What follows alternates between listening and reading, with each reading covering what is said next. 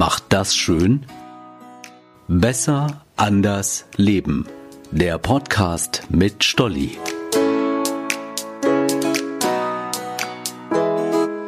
Hey, ich bin Stolli und seit gut einer Woche auf dem Ganz im Hier und Jetzt Trip. Laut Glückscoach Udo Brückmann der Weg, um glücklich zu sein. In meiner letzten Podcast-Folge hat er es mir herrlich erklärt. Aber immer ganz im Hier und Jetzt zu sein, fällt mir nicht so leicht, ehrlich. Während ich zum Einkaufen fahre, bin ich mit den Gedanken zum Beispiel bei meinem Rechner. Wie bekomme ich bloß das verflixte Mikro für die Videokonferenz eingestellt? Würde ich mir vorher nicht aufschreiben, was ich einkaufen möchte, würde ich jedes Mal die Hälfte vergessen. Denn auch im Laden bin ich nicht ganz im Hier und Jetzt. Ich kann mich gar nicht auf das gut riechende Obst und Gemüse einlassen. Jedes Mal treffe ich auf mindestens einen netten Menschen, mit dem ich dann natürlich kurz plaudere. Schwupps bin ich an der Kasse und mit meinem Einkauf wieder im Auto. Wie so ein Automatismus.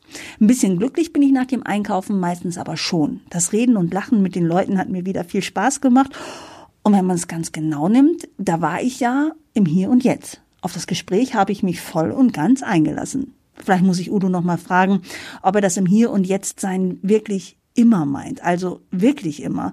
Jeder ist doch auch mal auf dem Sprung, also mit seinen Gedanken.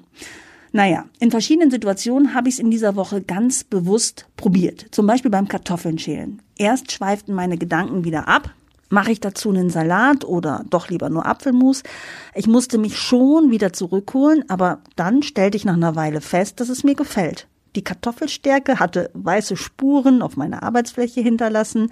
Auch das Schälmesser und meine Hände waren leicht klebrig. Ohne den Kartoffeln zu nahe zu treten, ich glaube nicht, dass sie mich glücklich gemacht haben. Es war eher das Entschleunigende, glaube ich. Das tat gut. Und dass das wichtig ist, habe ich auch in dieser Woche gelernt. Also dieses Entschleunigen, runterkommen. Es sind so viele verrückte Dinge passiert, positive. Unter anderem habe ich an einen Menschen gedacht, den ich gern mal für eine Podcast-Folge interviewen möchte. Und der ruft mich an. Bam! Einfach so. Er ruft an, ich texte ihn zu. Was? Ich habe heute an Sie gedacht. Wie schön ist das denn? In meiner letzten Folge habe ich mit einem Glückscoach gesprochen und passend dazu würde ich so gerne mit Ihnen über Folgendes plaudern. Äh, Entschuldigung, Sie haben angerufen. Was kann ich für Sie tun? Wir haben uns erstmal echt scheckig gelacht. Ich freue mich immer noch. Schon bald wollen wir eine Podcast-Folge aufnehmen. Juhu!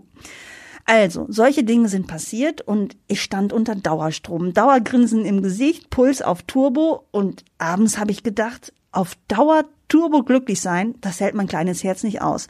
Und tatsächlich sagen Psychologen, dass Dauerglück und Endlosfreude den Körper erschöpfen. Würde der Zustand länger anhalten, nähme der Organismus Schaden. Verrückt. Zu viel Glück ist also auch nicht gut. Ich weiß nicht, wie es euch geht, aber ich habe das Gefühl, wer anfängt, sich mit Gefühlen zu beschäftigen, der weckt sie auch. Was für eine emotionale Woche. Eure Stolli.